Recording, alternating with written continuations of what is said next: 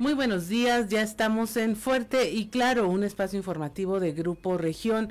Hoy es viernes 10 de junio de 2022 y hoy se celebra a quienes llevan por nombre Diana. Saludamos como todas las mañanas a quienes nos acompañan a través de nuestras diferentes frecuencias de Grupo Región en todo el territorio del estado. Por región 91.3 Saltillo en la región sureste, por región 91.1 en la región centro, carbonífera, desierto y sin manantiales, por región 103.5 en la región Laguna y de Durango, por región 97.9 en la región norte de Coahuila y sur de Texas y por región 91.5 en región Acuña, Jiménez y del Río también en Texas. Un saludo también a quienes nos siguen a través de las redes sociales por la página de Facebook Región Capital Coahuila. Y ya se encuentra activada también nuestra línea de WhatsApp al 844-155-6915 para recibir sus mensajes, sugerencias, comentarios, denuncias y cualquier comunicación que desee tener usted con nosotros. Son las 6 de la mañana con 9 minutos. A esta hora la temperatura en Saltillo está en 18 grados, en Monclova 26, Piedras Negras 27, Torreón 24, General Cepeda 17, en Arteaga 20 grados, en Ciudad Acuña 28. En Derramadero, al sur de Saltillo, 16 grados, Musquis 26, San Juan de Sabinas 20. Mire, si nos oye, es que todos acabamos de subir 6 pisos, 5 pisos seis pisos por las escaleras. Así que nos va a oír un poco como que nos falta el aire. Pero mire, Musquis, San Juan de Sabina, San Buenaventura, 26 grados. Es Cuatro Ciénegas, 24. Paras de la Fuente, 21. Y Ramos Arispe, 19 grados. Pero si quiere conocer el pronóstico del tiempo, vamos con Angélica Acosta.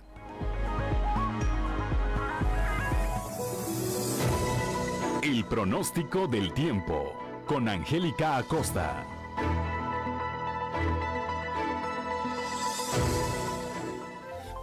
¿Cómo están amigos, amigas? Ya es viernes, bendito sea Dios, feliz inicio de fin de semana 10 de junio. Prepárese porque continúan las temperaturas cálidas. ¿eh? Para Saltillo, máxima de 32 grados, mínima de 17, ¿ok? Durante el día mucho sol, por supuesto va a ser muy cálido y por la noche un cielo principalmente claro. No llueve en Saltillo para el día de hoy, ¿ok? Nos vamos hasta Monclova, máxima de 39 grados, mínima de 24 durante el día. Una buena cuota de sol va a estar muy muy cálido por la noche, un cielo principalmente claro, cálido también por la noche y bueno, la posibilidad de lluvia 1%. Nos vamos hasta Torreón, máxima de 38 grados, mínima de 26 durante el día, mucho sol, muy muy cálido, por la noche un cielo claro, también cálido por la noche, 1% la posibilidad de chubasco para Torreón, Coahuila. Nos vamos hasta Piedras Negras, continúan las temperaturas cálidas, máxima de 41 grados, mínima de 26 durante el día, una buena cuota de sol, muy muy cálido, un cielo claro. Y por la noche de un cielo claro pasaremos a parcialmente nublado, se va a sentir muy cálido por la noche, 40% la posibilidad de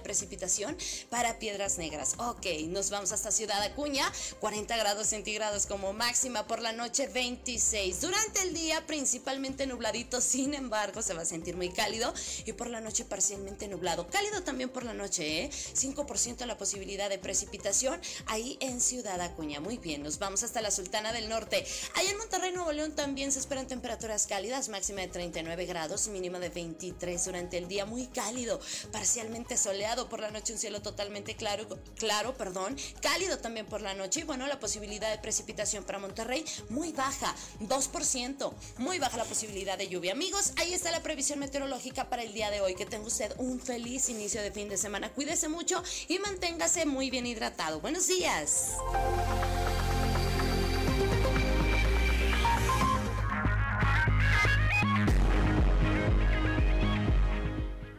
6 de la mañana con 12 minutos y pasamos directamente a la información.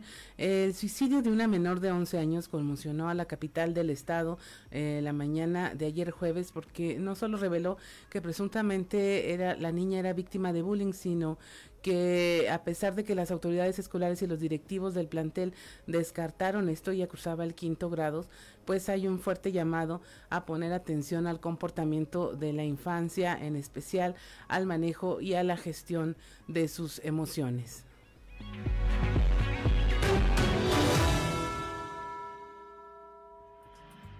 La mañana de este jueves se reportó el suicidio de una menor de 11 años en la colonia Portales del Pedregal, cuando la madre y hermana mayor de Valeria la encontraron sin vida, suspendida en las escaleras de su domicilio. Presuntamente, la menor tomó esta decisión por ser víctima de bullying en la escuela Urbano Flores, en donde cursaba el quinto grado. Sin embargo, la directora del plantel, la licenciada Beatriz Utrión, descartó que la menor haya sido víctima de acoso escolar. No obstante, María José Montemayor Ochoa, psicoterapeuta infantil y adolescente considera que en muchos de los casos de víctimas de acoso no lo dan a conocer por miedo, vergüenza o la falta de comunicación con los padres y esto puede desencadenar estrés, ansiedad o depresión. En el caso de los menores de edad, también se puede considerar el estrés, la ansiedad y la depresión como detonantes. Lamentablemente sí. Como te comentaba, actualmente es algo que estamos viendo muchísimo en niños y adolescentes a muy temprana edad con trastornos de ansiedad, niños con depresión, niños con, eh, que no saben lidiar con sus emociones, que guardan mucha tristeza, que guardan mucho enojo y llega un momento en el que el cuerpo de tanto guardar, pues busca una salida, ¿no? Que es en el caso de, de las personas que deciden suicidarse. Creen que es la única salida que tienen. Se sienten tan mal y están tan hartos de sentirse de esa manera que buscan esa salida. Ante esto, añadió que es importante ayudar a los menores para que gestionen sus emociones y que puedan expresarse de manera asertiva, buscando la manera de crear un vínculo con ellos para prevenir el suicidio. Entonces, ¿cómo podemos ayudar nosotros los adultos a los niños? Validando sus emociones, poniéndole un nombre a eso que sienten. El, el decir, entiendo que te sientas enojado, entiendo que te sientas triste, porque los niños no saben cómo se llama eso que están sintiendo. Nosotros ser una guía en que ellos aprendan a reconocer esa emoción. Siempre estar alertas. Creo yo que los papás son las personas que más conocen a los hijos y los papás son los primeros en darse cuenta de cómo eh, la conducta de sus hijos ha cambiado. Pero volvemos a lo mismo, ¿no? Hay niños que no cambian. Hay niños que la conducta no es fácil de observar. Uno puede ser también que los papás estén trabajando todo el tiempo y no, no presten atención a estas señales. Entonces, lo ideal sería que hubiera señales de alerta y lo ideal sería que los adultos a su alrededor nos diéramos cuenta de esas señales de alerta. Así que respecto al caso de Valeria, la Secretaría de Educación informó que estará revisando en la institución si era víctima de acoso escolar y esto le llevó a quitarse la vida. En tanto, padres, hermanas, familiares y amigos lamentan lo ocurrido con la menor. Para Grupo Región informó Christopher Vanegas.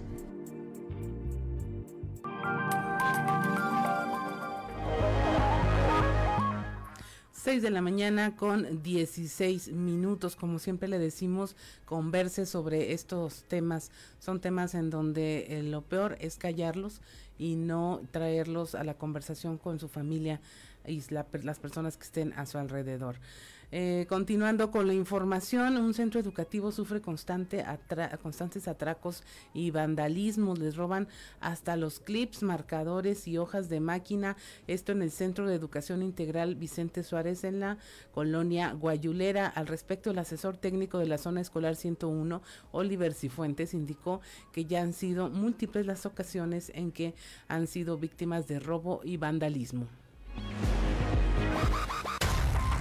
Durante el mes de eh, diciembre de las vacaciones y en enero que regresamos, estuvimos teniendo una serie de actos de vandalismo en todo el plantel. Eh, llegó un momento en el que nos quedamos sin luz, nos quedamos sin agua, eh, la gente se metía por las noches desde acá del parque, la maquinita, estamos este, dentro del parque La Maquinita, entonces se brincaban la barda y venía nada más a hacer destrozos nos dejaron sin refrigeradores porque se llevan los motores, nos dejaron sin aires lavados porque destrozaron los motores, eh, se metían a los salones, ponían el seguro por dentro para que no pudiéramos entrar.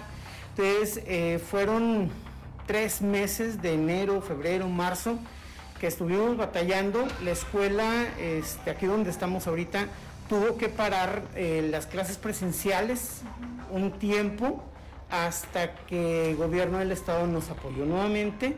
Ahorita todavía tenemos eh, situaciones propias de, la escuela. Eh, la institución cuenta con comedor, pero no tenemos refrigeradores.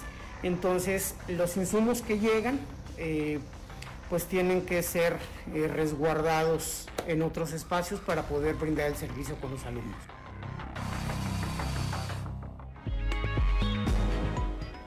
6 de la mañana con 18 minutos en Ciudad Acuña, una persona volcó su vehículo al tratar de evitar que la PRONIF asegurara a sus hijos. Eh, la persona se encuentra grave. Ricardo Ramírez nos informa. Durante la tarde de este jueves se presentó una fuerte volcadura sobre el libramiento guerrero, muy cerca de la entrada de la ciudad, cuando un automóvil Impala color rojo volcó debido al exceso de velocidad. En este accidente automovilístico se reportó una persona seriamente lesionada, quien fuera identificado como el señor Jorge Luis Reyes Hernández, de 35 años de edad, quien presentaba múltiples lesiones que ameritaron su traslado a la Clínica 92 del Instituto Mexicano del Seguro Social, donde hasta estos momentos se reporta como delicado de salud. Testigos del accidente comentaron que el vehículo se desplazaba a exceso de velocidad, perdiendo el control de la unidad, volcando y derribando un poste propiedad de Teléfonos de México. De inmediato se acercaron al lugar para auxiliar al conductor del vehículo y solicitar ayuda a los números de emergencia. Una vez fuera del vehículo y recibiendo la atención prehospitalaria, el señor Jorge Luis comentó a los paramédicos que se encontraba laborando en la entrada de la ciudad cuando le notificaron por teléfono que personal de la PRONIF estaba realizando el resguardo de sus hijos en su domicilio, por lo que de inmediato abandonó su puesto laboral y se dirigió a su domicilio para tratar de evitar esto. Fue ahí cuando debido al exceso de velocidad sobrevino el percance. Hasta el momento se desconoce la situación que impera en el núcleo familiar del señor Jorge Luis, así como el motivo por el cual la PRONIF estaba realizando el resguardo de los menores. Informó para Fuerte y Claro Ricardo Ramírez.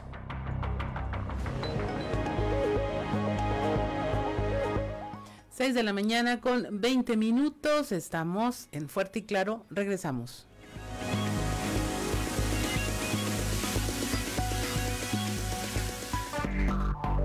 Enseguida regresamos con Fuerte y Claro. 6 de la mañana, 6 de la mañana con 24 minutos. Si usted nos sigue a través de la radio, escuchó Fly Away con Lenny Kravitz. Este es un éxito de 1998. Aquí se lo vamos a estar platicando. Hoy es viernes de rockear. Ya está ya está puesto nuestro productor. Y mire, continuando con la información, a plena luz del día, una pareja fue captada mientras robaba objetos de un domicilio. Norma Ramírez nos informa plena luz del día, una pareja fue captada cuando robaba objetos de un domicilio ubicado en el cruce de las calles Antonio Reyes y Daniel Farías en la colonia Buenavista Sur, en Piedras Negras. La afectada, que no quiso dar a conocer su nombre ni sus datos, eh, dieron a conocer una serie de videos de cámaras de vigilancia de negocios cercanos y donde se aprecia que la mañana del miércoles una pareja que se le conoce con los apodos del búho y de Laura N sustrajeron varios objetos de su vivienda aprovechando que no había nadie. Al respecto, el delegado de la Fiscalía General de Justicia, Víctor Gerardo Rodríguez Lozano, declaró que esperan la denuncia formal de la afectada y también que sean puestas a disposición las personas aseguradas para continuar con la carpeta de investigación y así solicitar un mandamiento legal en contra de los responsables.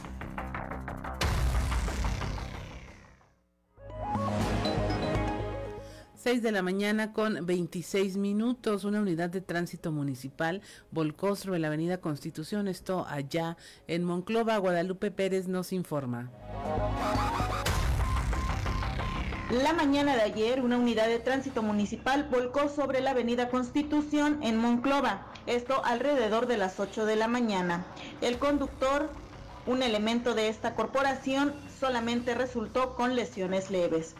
El hecho se registró alrededor de las 8 de la mañana y según información extraoficial fue el exceso de velocidad lo que causó el aparatoso accidente de la unidad oficial. El vehículo en colores azul y blanco con rotulación de policía COVID-19 quedó con evidentes y serios daños. Mientras tanto, el elemento Leonardo N fue trasladado a la clínica de Liste en Monclova para su revisión.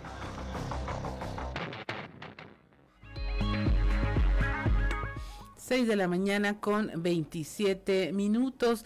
En el municipio de Musquis se está registrando un alto número de suicidios. Encabeza el índice de suicidios, de hecho, en la región.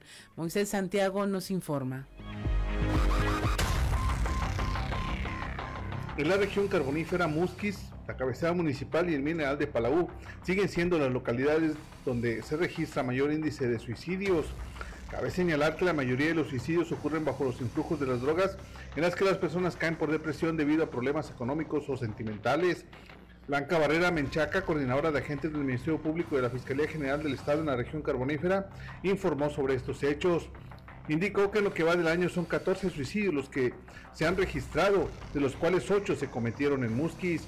Explicó que el método más utilizado por los suicidas es el ahorcamiento y que los hombres son quienes cometen más este acto vencidos por los problemas económicos o sentimentales, producto de la desintegración familiar que vive actualmente la sociedad. Desde la región carbonífera para Grupo Región Informa, Moisés Santiago. 6 de la mañana con 28 minutos por homicidio culposo. Hay una investigación sobre el Tajo, la Florida. Moisés Santiago nos informa. El delegado de la Fiscalía General del Estado, Luis Ramírez Guillén, señaló que se investigará por homicidio culposo la muerte del trabajador en el Tajo de la Florida. Dijo que se integra la averiguación derivada de los hechos donde perdió la vida Rubén Guerrero Quiñones. Para esto esperan el dictamen de la Secretaría de Trabajo y Previsión Social manifestó que se abrió una carpeta por parte del Ministerio Público y el delito que se investiga es un probable homicidio por culpa derivado de un hecho de trabajo. Se va a pedir la información acerca de las condiciones en que se encuentra trabajando el Tajo y los debe proporcionar la Secretaría de Trabajo y Previsión Social. Dijo que ya se giraron los oficios correspondientes para estos datos, sobre todo el área donde estaba circulando la pipa de riego donde ocurrió el percance. Agregó que ya se realizó el aseguramiento del área del predio donde se encuentra el Tajo y una inspección del lugar donde aparentemente se hicieron las maniobras, esto con declaraciones de testigos que presenciaron los hechos, a quienes se les hicieron algunas entrevistas y también se les levantó la denuncia correspondiente por parte de los deudos de este trabajador. Desde la región carbonífera para Grupo Región Informa, Moisés Santiago. 6.29 de la mañana, agentes municipales de Torreón detuvieron a una persona que se resistía a una inspección tras mostrar una actitud evasiva, amenazó y agredió a los oficiales preventivos. Víctor Barrón nos informa. Agentes municipales de Torreón procedieron a la detención de un sujeto que al resistirse a una inspección tras mostrar actitud evasiva, amenazó y agredió a los oficiales preventivos.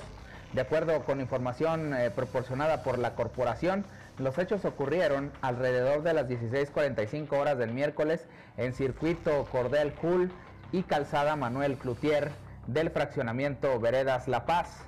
Al circular por el punto mencionado, los elementos observaron al individuo identificado como Roberto Carlos N., de 19 años de edad, en conducta sospechosa y tras oponerse a la revisión reaccionó de forma violenta contra los uniformados. Además, al usar una tabla de un metro de largo como arma, les causó lesiones leves a dos de los policías, por lo cual se procedió a su aseguramiento. En ese instante, familiares y vecinos del sujeto, armados con diferentes objetos, llegaron al lugar intentando sin éxito evitar la detención. Roberto Carlos N. fue puesto a disposición del Ministerio Público por él o los delitos que le resulten. Para Grupo Región informó Víctor Barrón. 6.31 de la mañana y es momento de presentarles la portada a nuestro periódico Capital, un medio de grupo región, en donde, bueno, la nota principal es el suicidio de esta niña, una menor de 11 años en Saltillo, que eh, reveló pues la carencia que hay de... Eh, en el tema de las emociones, eh, se hablaba de que había bullying en el plantel donde cursaba el quinto grado escolar, pues se descartó esto por parte de las autoridades educativas, pero se tiene que poner atención al comportamiento de los niños. También le hablamos de eh, mil empleos en Ramos Arizpe, el gobernador Miguel Riquelme colocó la primera piedra de una nueva planta industrial, esto es una empresa de capital chino y es parte de eh, los proveedores para interiores de la industria automotriz Es la cuarta planta en este municipio y va a invertir 17 millones de dólares. Avanza con éxito el programa Mejora tu Sonrisa, este en el eje de la salud del Acuerdo Social Mejora, que en colaboración con la Clínica Dental del doctor Becerril, la Secretaría de Inclusión y Desarrollo Social, eh, ayuda a cientos de adultos mayores a que mejoren su calidad de vida gracias al sistema de prótesis dentales. Eh, habrá sistema pluvial, dice el alcalde. Eh, va a haber este, eh, van a eliminar este problema entre el alcalde Chema Fraustro y el gobernador Miguel Riquelme del problemático vado en Otilio. Anuncian un sistema pluvial ahí que está como parte del primer maratón de obras en Saltillo. También en Saltillo se tomarán providencias ante el eventual paso de la caravana migrante, aunque son las ciudades fronterizas las que deberán de tomar las mayores medidas, dice el alcalde, pues Saltillo también lo hará porque se habla de 15 mil personas que podría estar, eh, estar llegando a Piedras Negras y pasando por aquí, por la capital del estado. Pide Santa Catarina asesoría a Saltillo en materia de agua. El alcalde José María Frausto Siller dio a conocer que el municipio de Santa Catarina, Nuevo León, solicitó al ayuntamiento y a la compañía Aguas de Saltillo asesoría para resolver el, el problema de desabasto que se vive en Monterrey y su zona metropolitana. En dos meses van a decidir sobre el polémico semáforo ese que usted y yo conocemos en el Boulevard de Carranza y Galerías aquí en Saltillo se está haciendo un estudio para ver si se quita o no. ¿Lleva cuántos años ahí, Richard? Ya lleva dos administraciones más o menos este, que está ese bulevar ya puesto ahí y no se utiliza. Pero anticipa el director de Obras Públicas, Virgilio Verduzco, que ya van a, analizar si se queda o no. Un padre de familia en Ciudad Acuña terminó grave en un hospital tras volcar su auto luego de que le avisaron que estaba la PRONIF en, el, en su domicilio y que iban a retirar a sus hijos del lugar. Él trató de evitarlo llegando pues rápido y finalmente no pudo llegar. Son las 6 de la mañana con 34 minutos y es momento de escuchar qué se dice en los pasillos.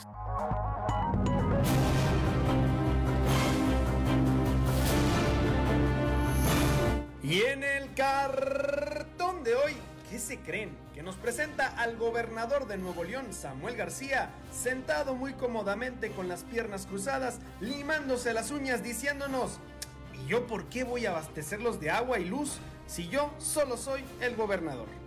Muy bien les fue ayer con el respetable tanto al gobernador Miguel Riquelme como al alcalde de Saltillo, Chema Fraustro, en el evento celebrado en la colonia La Herradura, mientras que el alcalde de la capital de nueva cuenta bromeó con los asistentes durante su intervención, el gobernador recibió no pocas porras y hasta el grito de una señora que le dijo, tenemos un gobernador fregón. En eso tienes toda la razón. Reflejo del ánimo con que los recibieron fue la despedida, pues ambos tardaron varios minutos en poder salir, ya que además de recibir peticiones y saludos, se tomaron la tradicional selfie con los colonos. ¡Ay, es que es muy guapo! En el evento, por cierto, la que fue muy apapachada por los asistentes fue la diputada local Marta Loera, quien demostró que tiene patria en ese sector de la ciudad, al que después de electa ha regresado a atender sus demandas. Tengo que llamar al cielo, creo que perdieron un ángel. Quien ayer prefirió no meterse en Honduras fue el director del Instituto Municipal del Transporte, Héctor Gutiérrez Cabello, cuando se dio cuenta que iba a ser abordado por los reporteros. El peque prefirió evitarlos y dejar, para mejor ocasión, la banquetera. Permíteme un momentito.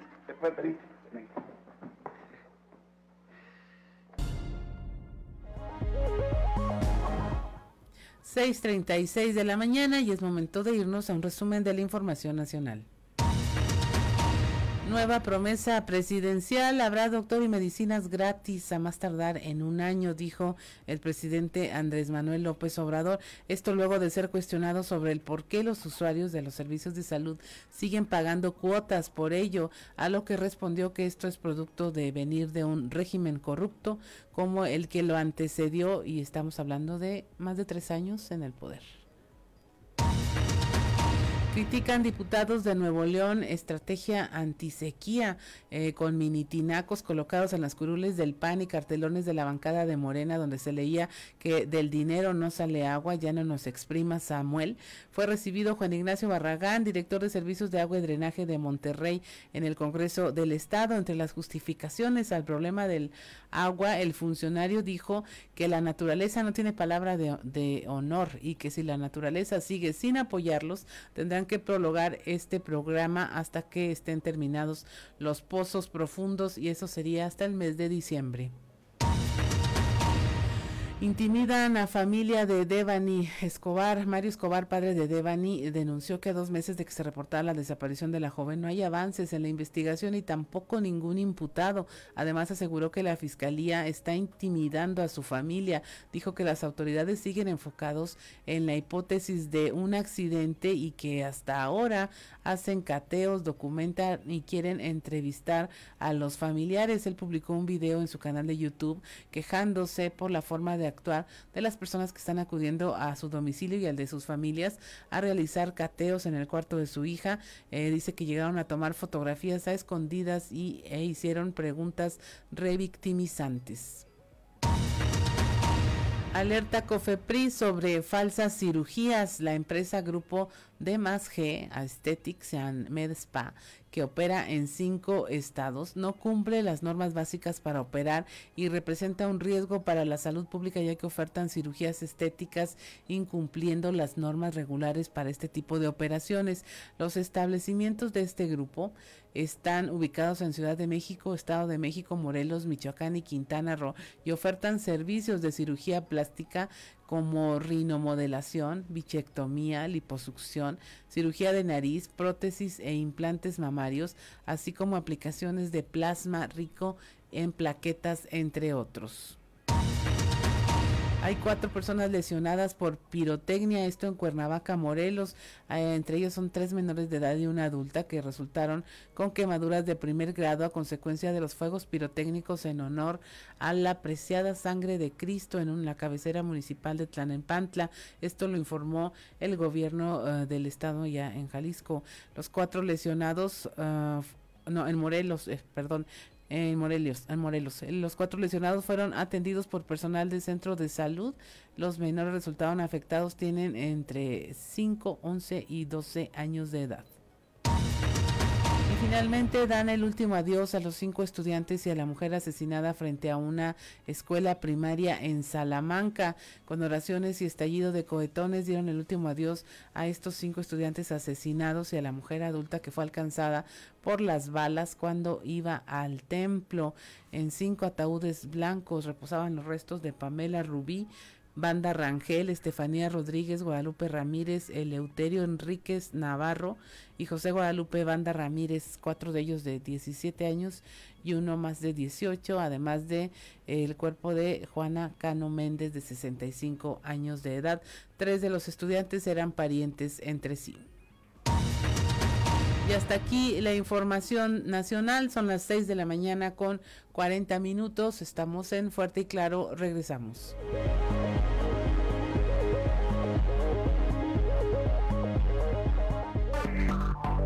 Enseguida regresamos con Fuerte y Claro. 6 de la mañana con 45 minutos y nos sigue a través de la radio. Escuchó Again de nuevo con Lenny Kravitz. Este es del 99 y 2000 más o menos. Este. Eh, este tema y vamos adelante con la información nos vamos a nuestros eh, a las regiones con nuestros reporteros donde eh, le van a comentar las noticias ocurridas en cada uno de los municipios. Aquí en la región sureste tomará Saltillo precauciones ante la posible llegada de megacaravana migrante. La información con Raúl Rocha. Hola compañeros, buen día. Información para el día de hoy. Aunque son las ciudades fronterizas las que deberán de tomar las mayores providencias ante la eventual llegada de la caravana migrante integrada hasta por 15.000 personas, Saltillo también lo hará, dijo el alcalde José María Ferros Rosiller. Agregó que se unirán a las acciones que vaya a realizar el gobierno estatal para cuando lleguen los migrantes. No sabes cuántos, se dice que 11, 12, 15, cualquier, cualquier cifra de esas es caótica para un manejo con ellos. Nosotros nos subimos aquí pues, eh, hace dos años y, fue muy complicado manejar 2.000 migrantes, ¿eh? 2.000 migrantes que tienen que estar eh, juntos, tienen que estar sanitizados este, y luego no los van a dejar pasar, ya conocemos lo que piensan los Estados Unidos. Pues los van a tener ahí un mes a que cumplan el periodo ese en el que les dieron chance al gobierno federal de pasar y entonces va a haber que regresarlos de su Tenemos que, porque si no, pues los vamos a traer en toda la ciudad y vamos a tener que, este, sobre todo las ciudades fronterizas, cuidarla mucho porque si no te pasa lo que ha pasado en Tijuana y en Mexicali y en todos esos lugares, que es tanta la presión que luego la población se voltea contra ellos, porque ellos tienen que darle de comer a sus gentes, si no les dan de comer pues van a tener que robar, y si roban se enfrenta con la población, con las asociaciones, pues para buscar, buscar que ellos este, pues vayan bien. La vez pasada rentamos 100 camiones para llevarles a Pedernales. Ahora con 15 mil ya no puedes hacer eso. Esta es la información para el día de hoy. Buen día. 6:47 de la mañana en Monclova también se preparan para ah, brindar ayuda médica. El alcalde Mario Dávila indicó que va a haber apoyo humanitario. La información con Guadalupe Pérez. Muy buenos días, saludos desde la región centro. El alcalde, el doctor Mario Dávila, señaló que se alistan para la llegada de un grupo masivo de indocumentados que procede desde el sur del país. Nosotros el sentido de apoyo a los migrantes es en el sentido humanitario, en el sentido de primero la vida, porque ya hemos tenido las experiencias. Segundo, alguna proveeduría de alimentos, agua, eh, si hay personas enfermas, atención médica, eh, alimentos, si fuera necesario, transitoriamente. Y en eso estamos listos para atenderlos, como ya ha sucedido. ¿Se les permitirá hospedaje uso de transporte público? No es la finalidad de una administración, no podemos entrar en esos temas.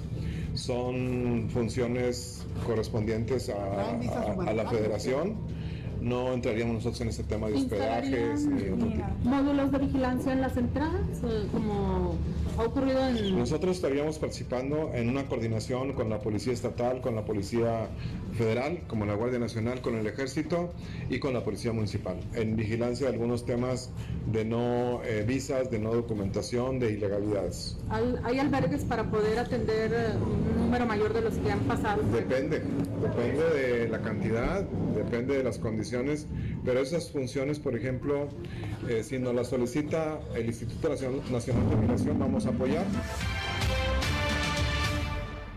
Saludos desde la región centro para Grupo Región Informa, Guadalupe Pérez. 6.49 de la mañana podría abrirse un módulo para la regularización de vehículos el 20 de junio en Piedras Negras. La información con Norma Ramírez. Muy buenos días, esta es la información desde Piedras Negras. El administrador de la Oficina de Recaudación de Rentas en la zona norte, Miguel García Figueroa, dio a conocer que la fecha tentativa para la apertura del módulo de regularización de autos de procedencia de los Estados Unidos y Canadá exclusivamente será el 20 de junio. Afirmó tener el área en donde se instalará el módulo y en los próximos días se tiene previsto capacitar al personal, el cual en primera instancia cuenta con la prueba de control y confianza para operar el sistema, además con acreditaciones exigidas en el área de regularización. Pero además también ya está listo el equipo y material con el que podrían comenzar con el proceso. De pronto eh, eh, hemos estado eh, anunciando a lo largo de, lo que va este mes de junio que en este mes de hoy ya está instalado el módulo para la regularización de los vehículos de procedencia eh, americana. Nosotros hemos estado trabajando en conjunto con el municipio para acondicionar el área que va a ocupar el módulo del Repube. Hemos tenido ya la visita de personal del Repube para poder ya que ellos le den un visto bueno, lo cual ya, ya ocurrió.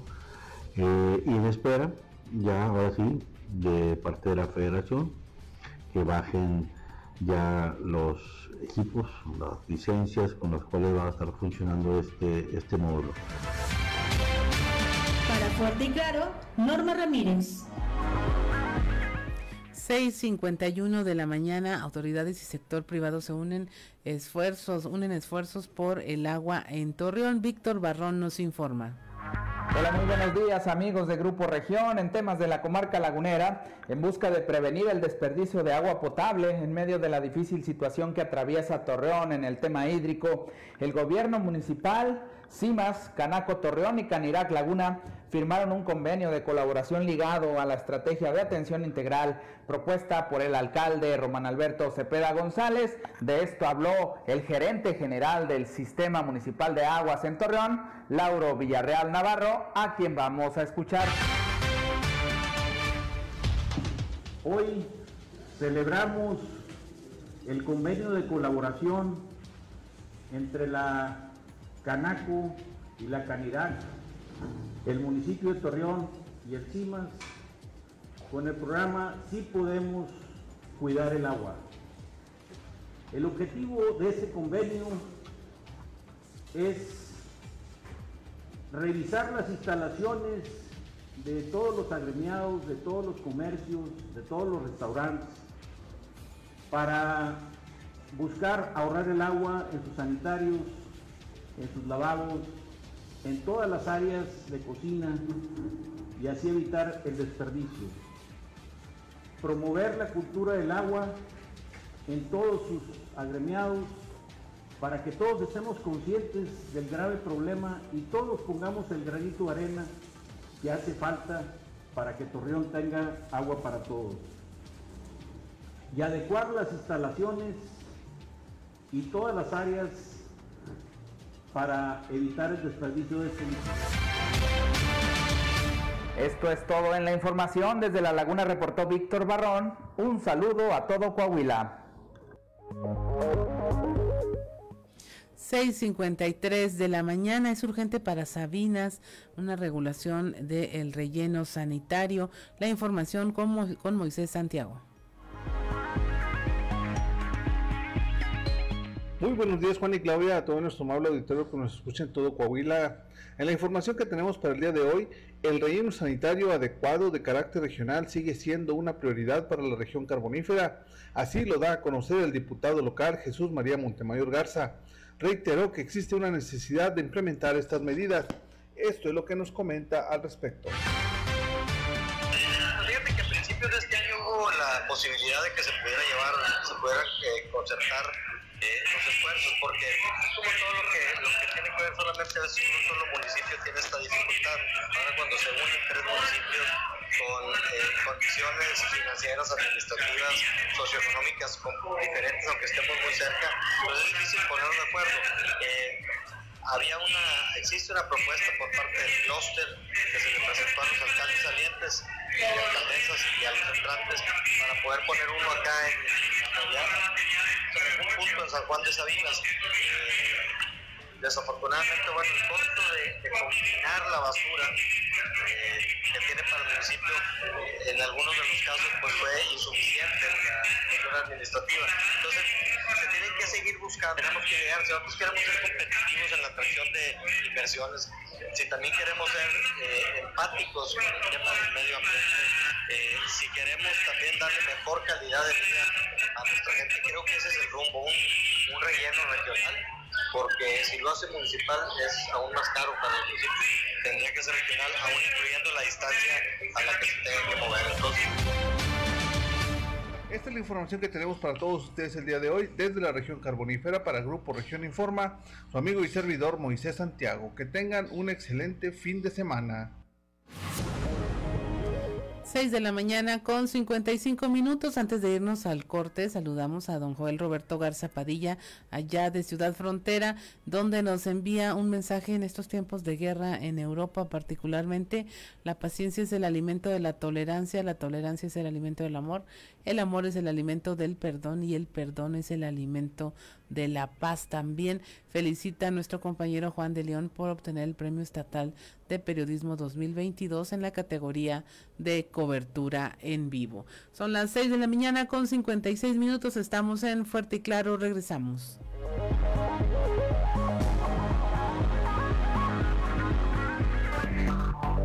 Enseguida regresamos con Fuerte y Claro. Si nos sigue a través de la radio, escuchó a Lenny Kravitz con Rock and Roll is Dead, el rock and roll está muerto. Y es momento de irnos a Alerta Ambiental con Carlos Álvarez Flores.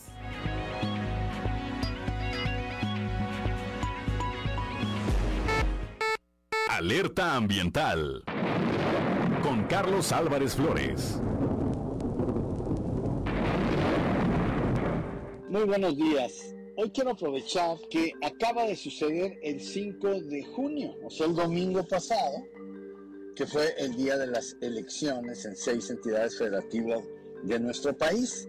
Pero nadie se acordó que también es la conmemoración desde hace 50 años del Día Mundial del Medio Ambiente.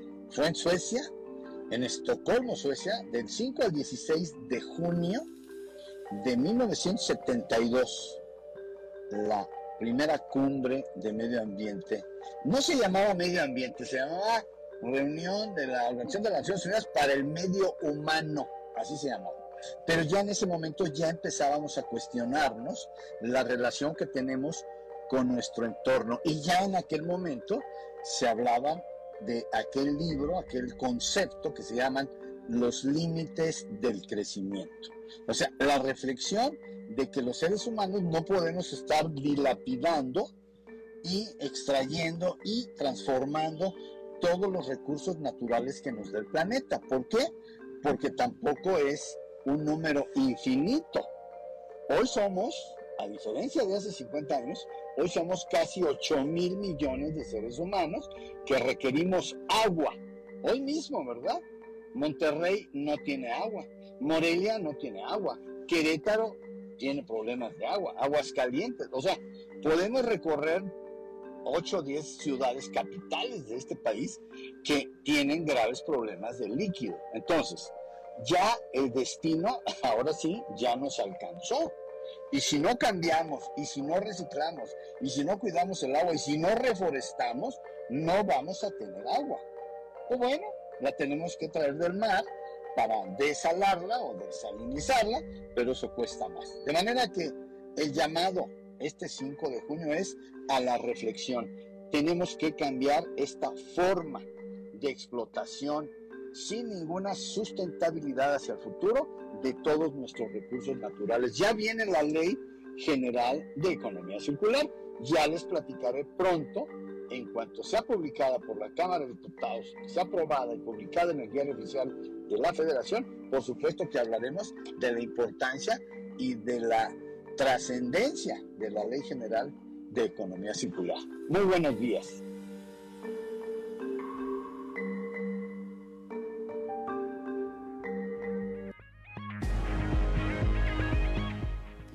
7 de la mañana con 5 minutos. Aquí la reflexión de don Carlos Álvarez Flores con su alerta ambiental. Y ahora escuchemos la colaboración de la doctora Rosa María Salazar, directora del Refugio Luz y Esperanza, de la Asociación Luz y Esperanza del Refugio para Mujeres, con larga vida a las mariposas. En la conferencia de prensa matutina el pasado 1 de junio, el presidente López Obrador afirmó que para el tema de justicia no hay techo presupuestal. Sin embargo, estamos por terminar el primer semestre del año y los recursos no han llegado para el programa de refugios para la atención de las mujeres, sus hijos e hijas víctimas de violencia. Nos queda claro que una cosa es tener el derecho a la vida libre de violencia, pero otra es estar disfrutando de ese derecho. En otras palabras, para el gobierno federal, las mujeres seguimos siendo objeto del derecho, más no sujetos de ella. El gobierno federal, a través de la Comisión Nacional para Prevenir y Erradicar la Violencia contra las Mujeres, la CONAVIM, tiene el recurso etiquetado en el programa de egresos y pedimos a la Secretaría de Hacienda que ya no haya dilación en la transferencia de estos recursos porque la violencia hacia las mujeres no para no sabe respetar que no hay recursos en los refugios y a pesar de ello estamos en la línea de batalla a diario las 24 horas del día atendiendo las llamadas de las mujeres que son agredidas. Pero también pregunto al gobierno del estado de Coahuila y de los municipios donde hay refugios. ¿Dónde está su interés para subsidiar a los refugios?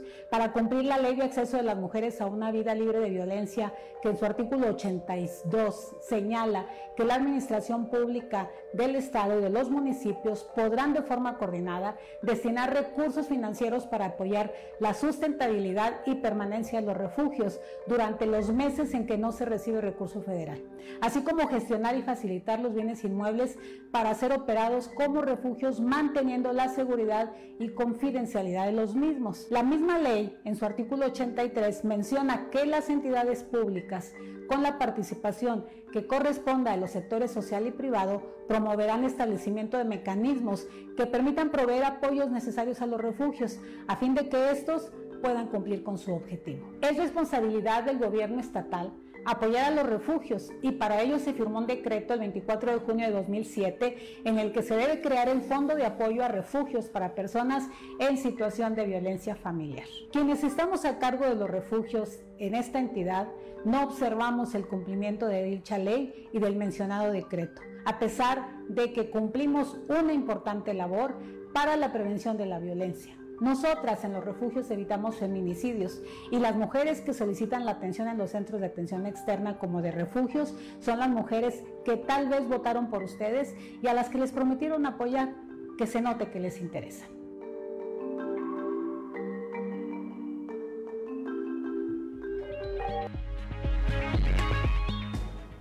Siete de la mañana con ocho minutos, que se note que les interesa, dice la doctora Rosa María Salazar. Eh, continuando con la información, la conferencia del episcopado mexicano realizó este 9 de junio una jornada nacional de oración para pedir por los sacerdotes del país, esto a través de un comunicado. Buen día, informando desde la ciudad de Saltillo, la conferencia del episcopado mexicano, a través de la dimensión episcopal del clero, realizará este 9 de junio una jornada nacional de oración para pedir por los sacerdotes del país por medio de un comunicado, la SEM convocó a todo el prelado a participar en esta edición 2022. Es de vital importancia encontrar sacerdotes maduros y bien formados, fuertes, santos, pero también amados.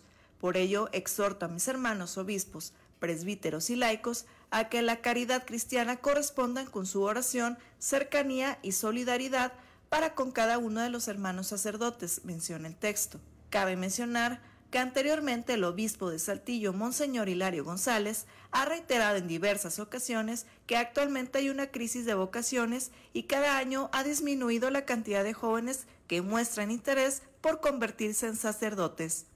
Informó para Grupo Región Leslie Delgado.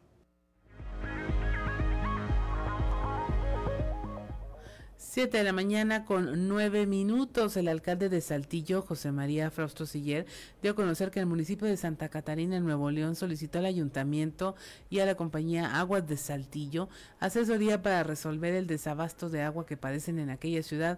En el caso de la capital coahuilense, se exhortó a la población a seguir cuidando el suministro de agua.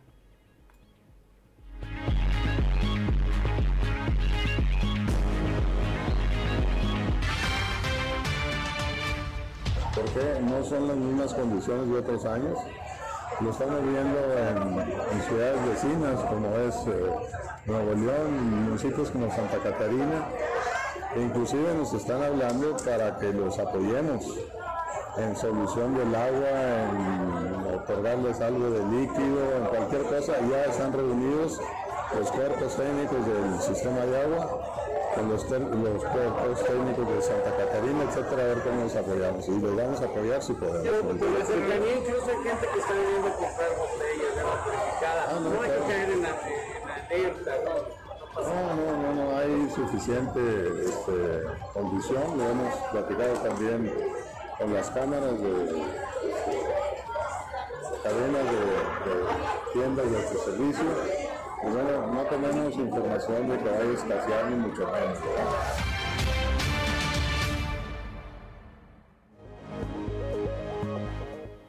Son las 7 de la mañana con 11 minutos y es momento de nuestra conversación del día de hoy. Y eh, me da mucho gusto platicar esta mañana con la eh, directora de los Centros de Integración Juvenil, con Normalicia Pérez Reyes, para hablar de un tema que es importantísimo, el consumo de cristal, un, ah, un tema que ella ya ha venido tocando desde, estamos hablando desde hace un par de años más o menos, donde ya anticipaba el incremento en este en el consumo de esta droga en estas adicciones y eh, llamaba la atención hacia el deterioro que causaba en, un tiempo muy corto y eh, la dependencia que genera también muy rápida y además eh, el tema de que se suma la agresividad entre quienes tienen esta adicción. Muy buenos días, ¿cómo se encuentra Normalicia? Bien, buenos días a todos y buenos días Claudia, aquí estamos. En efecto, este tema es preocupante. Recientemente vimos el caso de un joven que agredió a sus abuelos por encontrarse en este estado de dependencia. ¿Qué, qué podemos hablar sobre este tema que pues es una, mm, una adicción muy, muy peligrosa de entre las adicciones, diría yo? Sí, pues yo creo que es importante ahorita en la actualidad eh, que los padres estén eh, al pendiente de, los cambios de conducta, porque es muy eh, visible cuando se inicia el consumo de esta sustancia, el cambio de conducta, y no permitir que avance el consumo, porque como bien comentaste, además de, de los daños de esta sustancia, en muy poco tiempo crea dependencia. Entonces los cambios en, la conducta son muy visibles desde, desde el inicio de, del consumo. En ocasiones y desafortunadamente se cree que, el consumo de sustancias sea parte de, no sé, del desarrollo o de una etapa de vida en, los adolescentes, pero tratándose de esta, de esta sustancia y de cualquier otra, pues va a provocar daños en el desarrollo y, lo más importante es que esos daños pueden ser irreversibles. Eh, es decir, ya eh, después de, causar esos daños, porque esta droga causa un efecto eh, muy contundente en el sistema nervioso central, en el cerebro. Entonces va a haber situaciones, conductas, inclusive físicamente va a haber un deterioro que es muy notable y del cual los padres no deben de permitir que esto avance, es decir, eh, inmediatamente hay que buscar ayuda, atención a este problema. Este es un tipo de adicción que no se podría o no se valdría decir, no, pues déjalo que toque fondo, porque aquí el fondo es prácticamente equivalente a la muerte. Exactamente, o sea, aquí no, no se debe de permitir esto porque el, fondo, si se permite que, se siga consumiendo, pues definitivamente puede ser la muerte. O sea, aquí no, no hay una cuestión de que, vaya a llegar a la reflexión o que vaya a el, joven a darse cuenta que no es favorable, porque inmediatamente se va a deteriorar físicamente y su cerebro no le va a permitir en ningún momento llegar a la, a la de que es importante dejar de consumir. Eh, va a tener eh, inmediatamente conductas y, síntomas de, una enfermedad mental, va a comenzar a tener eh, problemas de paranoia, va, va a sentirse desconfiado de todo el mundo, se va a tornar violento y todas estas conductas, además de, de deteriorar a él como, como persona, como individuo, también van a deteriorar la dinámica familiar. Esto, esto también es lo que provoca que quien pida ayuda más bien sea la familia, porque no alcanza ya a, de alguna manera pues, a controlar la situación y la conducta de, del individuo. Numéricamente, ¿han detectado ustedes incremento eh, o incluso variaciones en el rango de edad de las personas que están pidiendo ayuda para sus familiares con este problema? Sí, yo creo que esta también es la, la parte importante y el llamado a que los padres sean sensibles a, a observar a sus hijos, a estar cerca de ellos, porque la edad este, cada vez va en disminución en el consumo y más en esta sustancia. Eh, hemos identificado hasta de 12 años eh, del primer contacto con esta sustancia. Esto, esto quiere decir que apenas eh, los chicos se encuentran en desarrollo, en un desarrollo físico, en un desarrollo de su sistema nervioso central. Y cuando hay la presencia de esta sustancia, definitivamente se va a deteriorar este desarrollo a muy temprana edad. O sea, nunca este, es tampoco recomendable, ni mucho menos decir porque son ya más grandes. Simplemente decimos, están en pleno desarrollo, entonces todo esto se va a deteriorar y va a ser más complicado la rehabilitación y que, y que inclusive puedan ser más años de dependencia al, al, iniciar a tan temprana edad. Y en el extremo opuesto, personas muy adultas, mujeres, hablaba la Secretaría de Seguridad, Sonia Villarreal, de que se estaba consumiendo incluso para eh, lograr bajar de peso. Una conducta muy, muy grave. Sí, yo creo que, que desafortunadamente también eh, en este aspecto se puede confundir el beneficio, ya, por llamarlo de una forma, de la pérdida de peso, pero no se considera eh, eh, ahora sí que todo, todo el daño y, lo grave que va a traer como consecuencia, digo, si se utilizó de, de forma estética el bajar de peso a ese costo. Y bueno, ya cuando, cuando alguien o inclusive se buscan estas maneras, eh, o sea, tan inmediatas, pero a la vez que luego van a cobrar una factura muy cara, pues también se, habla de que, de que, emocionalmente la persona no se encuentra bien. Así es. Eh, nosotros recomendábamos que googlearan las imágenes de las personas que consumen cristal para que vieran qué tan estéticos pueden ser esos cambios, que realmente hay un deterioro físico de la persona impresionante y como lo mencionas en muy muy poco tiempo eso de, de la pérdida de peso realmente no no puede ser de esta manera ni con fines estéticos ni de ningún otro para justificar este consumo. Así es. creo que, que de alguna manera es como las campañas que se estuvieron haciendo con el tabaco, cuando se mostraban daños físicos y, situaciones que de alguna manera pues eh, causaran impacto aunque nos hemos dado cuenta que, ya cuando una persona tiene un problema grave de adicción, eh, este tipo de, formas de, causar impacto, pues ya, ya no lo, ya no les ya no los ven, ¿no? Ya no les mueven, ya no, ajá, exactamente, no tienen ese objetivo. Yo creo que más bien en todo esto siempre eh, va a ser la prevención, eh, que se trabaje con, con las personas la importancia de la salud mental, que se les brinde con anticipación información basada en evidencia científica para que verdaderamente eh, tengan conciencia. Pero yo creo que esto es eh, antes de,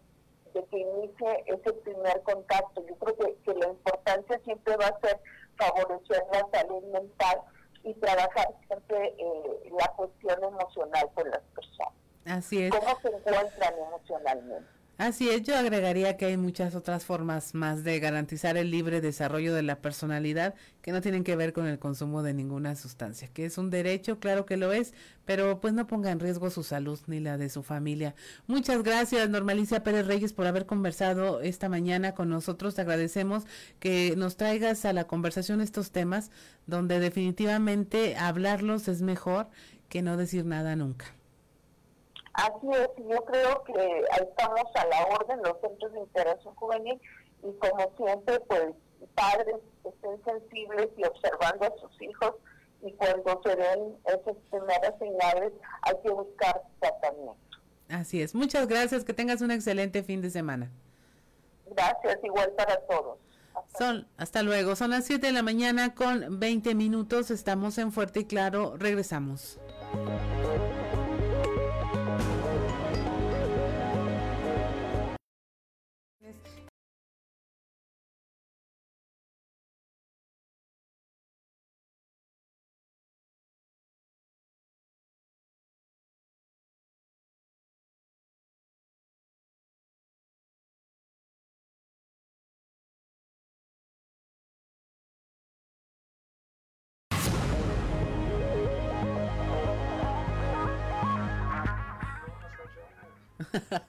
7 de la mañana con 27 minutos. Ya estamos eh, con don Antonio Zamora, ya listo para los el comentario del día de hoy. Y dice, ¿a quién quiere usted, don Antonio? Porque le digo que estábamos escuchando a Lenny Kravitz.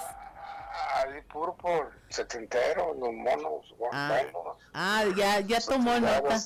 Ya tomó nota Ricardo Guzmán. Ah, sí, ahí este, que, que lo, el señor Google luego, sale quiénes fueron esos tipos. Tiene excelentes canciones, Mujer de Humo y demás. Rock pesado, por supuesto. No, nada censurable. No, no, no, pues, nada censurable, no hay nada satánico ni ah, bueno. por estilo. No, no, no, para nada, para nada. Ah, bueno. No, no. Fíjate, Claudia, que, que la luz del mundo, ya con su líder preso por pedofilia, llamó a votar por Morena en 2021 ah, y a cambio la unidad de inteligencia financiera desbloquearía sus cuentas congeladas por lavado de, dinero. Además, eh, Morena hizo diputados a tres miembros de esa congregación Hoy esta iglesia tiene su mini bancada eh, y, es la gente con la que juega este, el movimiento de regeneración nacional. ¿no? Eh, por ejemplo, hoy tienes el caso de la, intención de, de Cotton Swap, este, que pretende eliminar, eh, para que los que no mastiquen inglés, de Cotton es el cotonete, pretende eliminar el horario de verano y, existe una razón más que clara al montarse en su macho para que eso suceda. Es más bien, Claudia, no sé si coincidas conmigo, en una venganza porque no se aprobó la reforma eléctrica y, el eliminar el horario de verano es quitar una hora de luz solar a los productores de, energía solar, de electricidad. Bueno, esto es muy a la lógica de la 4T. O sea, ¿qué hacemos para que estos cuartos no produzcan más energía solar? Ah, ya sé, quitamos el horario de verano, ya no tienen una hora más de sol. Ajá. Ah, es su lógica, así es como piensa, ¿no? Ese es el tema. Eh, fíjate que eh, armó, pues buena polémica la, la, fotografía que se subió de, de este de Manolo Jiménez con el alcalde de, Frontera, eh, Roberto Piña, de, Morena. Se les ve bien amigos, ¿no? Se les ven cuates y hubo respuestas en el sentido, ¿no? Hubo gente que, que nos escribió y nos dijo, mira, pues, eh, Roberto se ve bien de priista ahí con Manolo. Hubo comentarios de, en, ese sentido. Claro, hubo una morena y un moreno que, que se molestaron y les dije, a ver, este tema es muy sencillo. Yo no voy a subir la foto. Las conjeturas y los comentarios los hacen ustedes. O sea, no, a mí mis timbres, ¿no? O sea, que cada quien piense lo que quiere, que cada quien diga lo que quiera y demás. Pero sí se le ve muy contento a, Roberto Piña precisamente en esa fotografía. Quiero comentarte, Claudia, que hoy eh, Muclova va a estar por acá este, el ¿cómo se llama? El, secretario de Inversión Pública eh, Productiva, Gerardo Alberto Gotés, eh, en una reunión con los presidentes municipales de la región centro.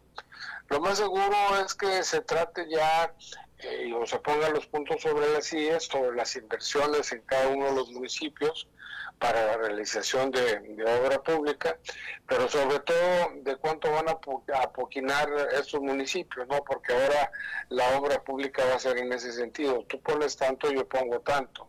Y si involucras a la iniciativa privada, pues vas a hacer más.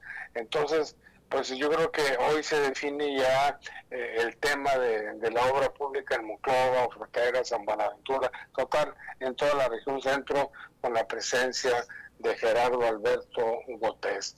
Ojalá y, esto se dé y pronto cuando vamos el lunes tengamos información al respecto o para comentarla en este espacio, Claudia. Así es, ojalá usted pase por ahí o, el bolero de perdido. Sí, el bolero yo creo que ya está de plantón ahí. me habló muy temprano, dijo, ya estoy chambeando, no me, no me hables. Así es, así se pone él, después se pone a jalar. Pues muchas gracias, don Antonio. Muchas gracias por conversar con nosotros. Que tenga un excelente fin de semana y pues ya estaremos conversando el lunes a ver qué le dicen ahí sus fuentes fidedignas, dignas de toda confianza.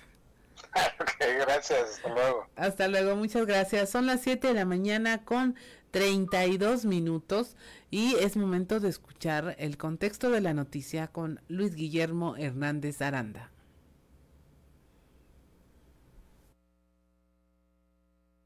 El contexto de la noticia con Luis Guillermo Hernández Aranda. El triunfo de Esteban Villegas para convertirse en el próximo gobernador de Durango deja muchas enseñanzas con miras a las próximas elecciones del 2023 y 2024. La primera es que Morena no es invencible. Esteban Villegas vino de atrás, inició abajo en las encuestas. Recordemos que mientras Morena ya tenía a Marina Vitela como candidata, y llevaba un año haciendo pre-campaña tras retirarse de la alcaldía de Gómez Palacio, en diciembre apenas se concretaba la alianza en Durango entre PRI, PAN, PRD, con Villegas a la cabeza. A pesar de un escenario adverso, Esteban Villegas operó y junto con amigos cercanos logró los acuerdos para que el panista Toño Ochoa fuera el candidato a la alcaldía de Durango, la señora Leticia Herrera en Gómez Palacio y Homero Martínez también por el PRI en Lerdo. En estos tres municipios radica el mayor peso electoral de Durango. En todos ganó la alianza, prácticamente 2 a 1. Se dejaron atrás los egos y se trabajó en equipo por un objetivo, derrotar a Morena. La segunda gran enseñanza es que los candidatos sí importan. Cuando las encuestadoras preguntaban por quién iba a votar sin mencionar nombres de candidatos, Morena sumaba un alto porcentaje de las preferencias. Sin embargo, al poner el nombre de Marina Vitela, la intención de voto disminuía. Caso contrario al de Esteban Villegas, cuya imagen sumaba a un devaluado PRI, que en Durango era ya la tercera fuerza política y que hoy, después de los resultados del domingo, es la primera fuerza.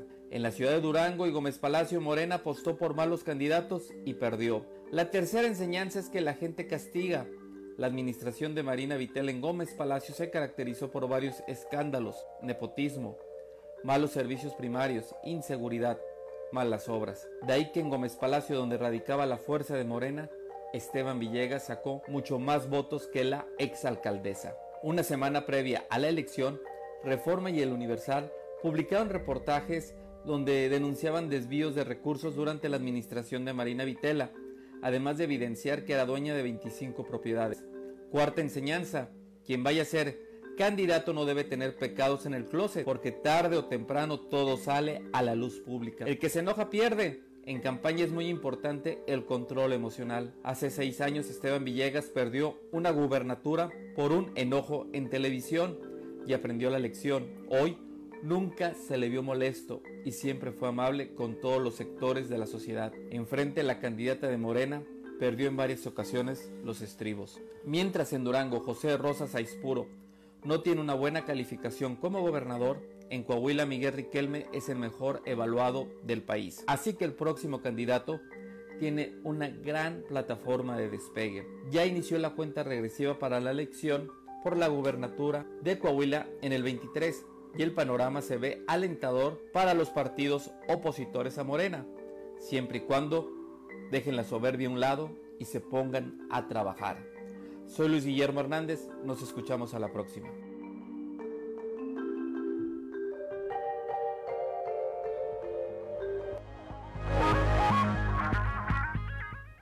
7 de la mañana con 36 minutos. Continuamos con la información. El diputado Jaime Bueno criticó la falta de comunicación del gobierno federal con los gobiernos estatales para atender la eventual llegada de las caravanas migrantes.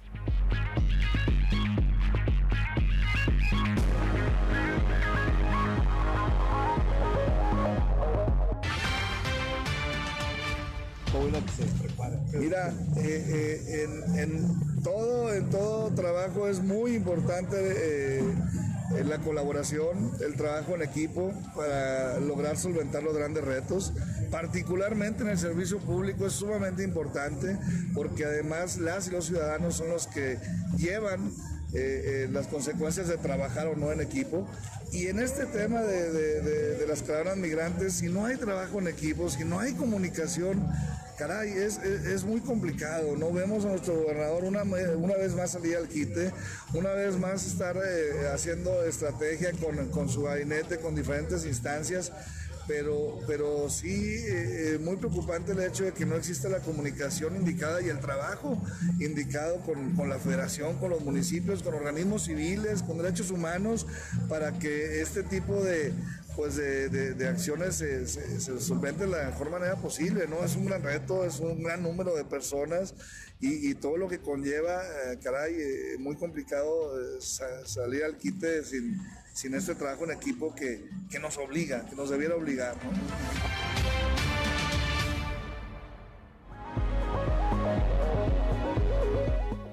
7.38 de la mañana, el gobernador Miguel Riquelme colocó la primera piedra de una nueva planta en Ramos Arizpe. Se trata de la empresa de capital chino Yangfeng Automotive, una de las más importantes proveedoras en el mundo de productos para interiores de automóviles. Es la cuarta planta en este municipio y va a invertir 17 millones de dólares para la generación de un millar de nuevos empleos directos. La fecha proyectada para el inicio de operaciones es marzo del próximo año. Feng Automotive se expande en Coahuila como resultado de la confianza que la firma ha depositado en la entidad, además por las ventajas competitivas que ofrece como la seguridad, la paz, estabilidad laboral y la mano de obra calificada. Actualmente cuenta con tres plantas en Ramos Arispe en las que brinda empleo a tres mil personas y otros mil empleos en sus instalaciones en Derramadero. Gracias al eje salud del Acuerdo Social Mejora, que en colaboración con la Clínica Dental del Dr. Becerril, la Secretaría de Inclusión y Desarrollo Social, cientos de adultos mayores han mejorado su calidad de vida gracias al programa de prótesis dentales Mejora tu Sonrisa. El secretario de Inclusión y Desarrollo Social, Manolo Jiménez, visitó la clínica donde se atienden a las y los adultos mayores que han recibido estas prótesis dentales de manera gratuita gracias a esta suma de esfuerzos entre el gobierno del Estado y la iniciativa privada. Jiménez Salinas recordó que el objetivo principal del acuerdo social es trabajar en sinergia con el gobierno, la sociedad civil y la iniciativa privada para llevar beneficios a la gente que más lo necesita, potencializando los programas y acciones en la administración del gobernador Miguel Riquelme en los ejes de salud, vivienda, hogar, infraestructura social, el campo y el medio ambiente, entre otros. Son las de la mañana con 40 minutos. Estamos en Fuerte y Claro. Regresamos.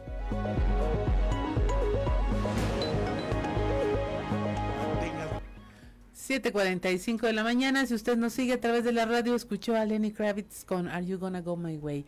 Pero si nos sigue y nos acompaña, va a escuchar a Osiris, el terrible García. Muy buenos días, Osiris. Echando el bofe. Echando el bofe porque me tocó hacer la, clase de, de aerobics, de zumba de hoy en la mañana. Oye, yo con todas las arterias tapadas, ahí vengo subiendo hasta el sexto piso, en peligro y me queda ahí medio camino, ojos de tacha. Mi última, mi última subida. pero llegó, llegó, señores. Sí, tarde, pero sin sueño. Sí. ¿Qué? Que vas a empezar a hablar como alienígena. Sí. Les dije que iba a terminar hablando como alienígena y no me creyeron. Vamos a parodia de hoy. La parodia, pero ¿qué costo?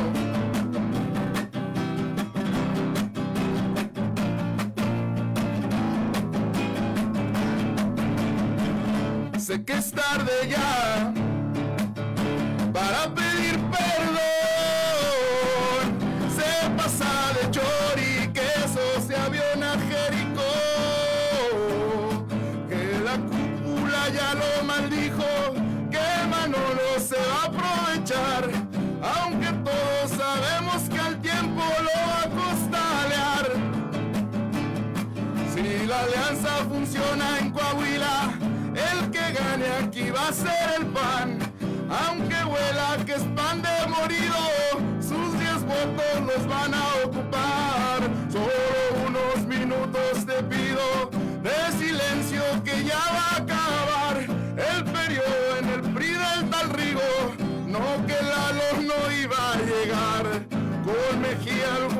a acercarse, su manazo a Mario le tocó, pero así es, que siempre, que siempre aquí va a haber traición.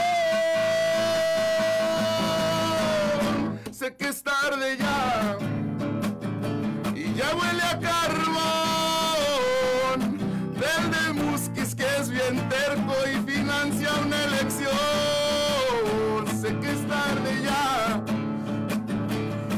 aquí en región,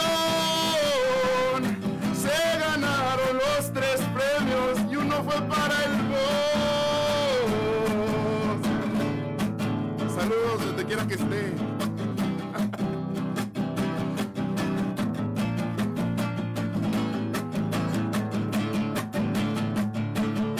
Solo unos minutos te pido, voy a hablarte y tener que explicar entre novio y amigo. Mario Dávila no entenderá. Colme que algunos van a acercarse. Su manazo al profe le tocó.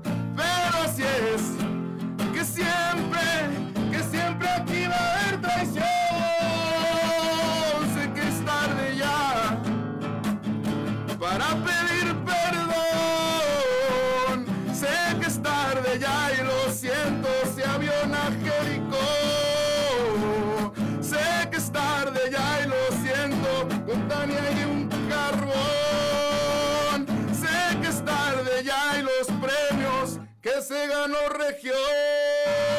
¡Vamos! ¡Un éxito! Lo logramos después de seis pisos.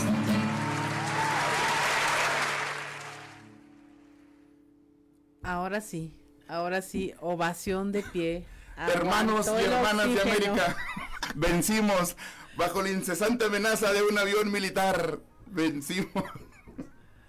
No, yo todavía- déjame recuperar el aire. Sí, Sí, no, ya dejémoslo respirar, pero ah, tuviste duro y tupido para todos, o sí. Sí, ya andamos repartiendo hoy. Es como. No, ellos ellos no tienen en- la culpa de las escaleras. Como en la Navidad. Sí, acabo de meter a dos que no traía, pero de puro, cor- de puro coraje. De puro sentimiento. sí. Oiga, felicidades por los premios que ganó Grupo Región, ¿eh? Oye, sí. Este, de coraza, de corazón. Qué chido. Sí, sí, muy padre. Y, y para el voz también. Que, El voz ahí con su cobertura en vivo. Sí. Eh, radiofónica estuvo muy padre y los otros dos son por trayectoria que no es no es una cuestión menor sobre Sí. todo en estos tiempos donde ejercer el periodismo se vuelve una cuestión de No, y recuerdo perfectamente los, le- el año pasado y tal vez eh, la mitad del año anterior, que fue pues el pico de la pandemia, con momentos que, que, que prácticamente estaba la ciudad vacía Sí. y que aquí se seguía este, haciendo el programa aún a pesar de que se estaba poniendo en riesgo la vida. Con so- solo eso, digo, no nada más, no nada más eh, la gente de Grupo Región, en, en general toda la gente de los medios de comunicación pues ten- tuvo que hacer su trabajo sin perante, es de primera necesidad eh, tener eh, las noticias y sobre todo en una cuestión como esta que fue una pandemia, evidentemente el trabajo del periodista es mucho más necesario para pues aprender a cuidarnos, para saber cómo están los contagios, por cierto, Sí. viene otra ola de COVID, así que póngase al tiro. Ah, sí, eh, dicen las cifras, no, no son cualquier cosa, este, pero pues no queda más que eh, seguir en esta profesión este tan Pues no hay idiota, ¿verdad? importante. Así como dicen los señores cuando se saludan las mañanas, y te Sí. das cuenta que tiene ese tipo de pláticas, como, Sí. ¿qué ha habido? No, aquí nada, que puro chambo, que y puro chambo. Y que tal, no, pues se vino el calor, ¿verdad? Eh, eh, sí. Sí. Bueno, pues a ver cuando nos vemos, ¿no? Sí, bien, ahí estamos, órale. Y ya, se no dice nada a la gente en realidad. Sí, como puro formalismo, ¿no? Así como, "Ah, cubrimos este requisito protocolario y seguimos adelante. Sí, un saludo a la gente del PAN que en realidad hoy los metí en la canción porque en realidad ellos van a negociar como si valieran oro. Traen como este 130 mil votos que se van a convertir como en 30 mil al final de cuentas Ajá. y los van a negociar como si fueran el oro del rey Salomón. Adamantium, ¿o qué Sí, esta cosa sí. con la que está hecha Wolverine? Sí, Adamantium. Ajá. Este, lo van a lo van a negociar. Y creo que ellos van a ser los grandes ganadores al final de la- porque yo yo estoy yo estoy cierto que que, que, que Morena todavía le falta un poquito más para poderse llevar una gubernatura en el estado, este, un poquito más de organización. Ujú. Porque tal siguen siendo como seis o siete tiradores ahorita, por ejemplo, aunque aunque hay uno más aventajado, en realidad todavía no saben quién va a ser. Sí. Entonces esa verticalidad, esa institucionalidad le sigue faltando a, a- a Morena, pues por su propia formación, ¿no? O sea, es un, es un movimiento de muchos grupos. Entonces, todos quieren levantar la mano. Si en el Estado de México todavía no se ponen de acuerdo, ya hace como seis años que les dijo que iba a ser Delfina, y ahorita hay otros dos que también quieren ser y por pues por cuota de género si es un hombre ya que tendría que ser mujer en Morena así es a mí me llama la atención la, la andanada de promesas de última hora y espero que la gente eh, las vea eh, a profundidad y las vea con eh, escepticismo no recientemente quitamos el cambio de horario eso es bien ah, popular sí, todo el mundo odiamos el horario el cambio de horario y ah bueno va ayer se aventó la de medicinas gratis y médicos gratis eh, ah, para en, un año. Y dice, pero oiga, pero ya llevamos tres años con usted y no lo ha hecho. Ah, es que venimos de, una herencia de un gobierno corrupto. como siempre, ¿verdad? De hace más de tres años y todavía no puedes. Pues. No, no, sigo, seguimos esperando, señor presidente, las, el, servicio de salud como el de Dinamarca. lo seguimos esperando porque en realidad siguen eh, ocurriendo cosas bien tristísimas en el sector salud acá en, en, el, en el país, ¿no? Así es, que si el Mejía Verdeja es acapulqueño, dicen. ¿Es acapulqueño? No, pues estuvo viviendo allá muchos años. Ese compa no tiene camisa odiada, ya estuvo en Movimiento Ciudadano antes Convergencia, y luego estuvo, estuvo también en el, en el PRD antes, y luego eh, este fue parte de, de Movimiento... Ah, el PRI, fue del PRI, fue de Convergencia, fue de PRD, ahora del movimiento de, el movimiento de regeneración, este subsecretaria y él dice, se acordó, dijo, ah, pues sí, yo creo que mi acta es de Torreón. Es de Torreón. 20 años después, que no podré yo ser gobernador, sí, además de que sí, porque pues aquí salgo unas mañaneras, y este, aunque tengo los peores números de seguridad en la historia de la humanidad, eh, se puede aspirar a un cargo de elección popular en mi natal estado. Y ahí, ahí van todos ahí van todos. Digo, ojalá que, digo, cada quien, pero ojalá que no tengamos este, los mismos resultados de seguridad a nivel nacional que los tenemos en Coahuila en caso de que ganara Mejía Verdeja. ¿eh? Mm, pues bueno, como dicen las señoras, pues bueno, ¿qué más? Solo es un buen deseo, o sea, no, no, no creas que tengo nada contra el señor, solamente creo que no tiene los mejores números y que su eficacia pues está reducida a demagogia nada más, como la del presidente la eficacia de su gobierno está reducida a perorata, demagogia y parloteo. prometer no empobrece, dicen.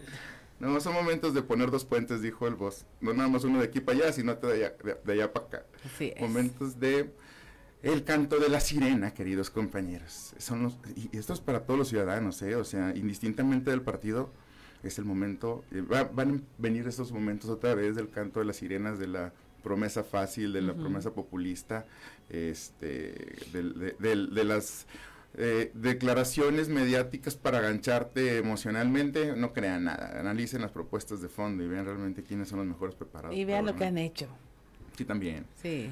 y lo que no. Porque a pura demagogia hasta yo gancho, así hasta hasta yo conquisto. Vamos a ponernos a prometeros y sí, y, Fíjate que sí. Les prometo, queridos ciudadanos, no morirá la flor de la palabra, podrá morir el, rostro oculto de quien la nombra hoy, pero la palabra que vino del fondo del tiempo. Ahora voy a decir un poema. Disculpe, lo subió a seis pisos. Oigan, sí. Yo votaría por el que arreglara el, elevador, porque la neta estoy tan gordo que no pienso arriesgarme a subir otra vez a este sexto piso.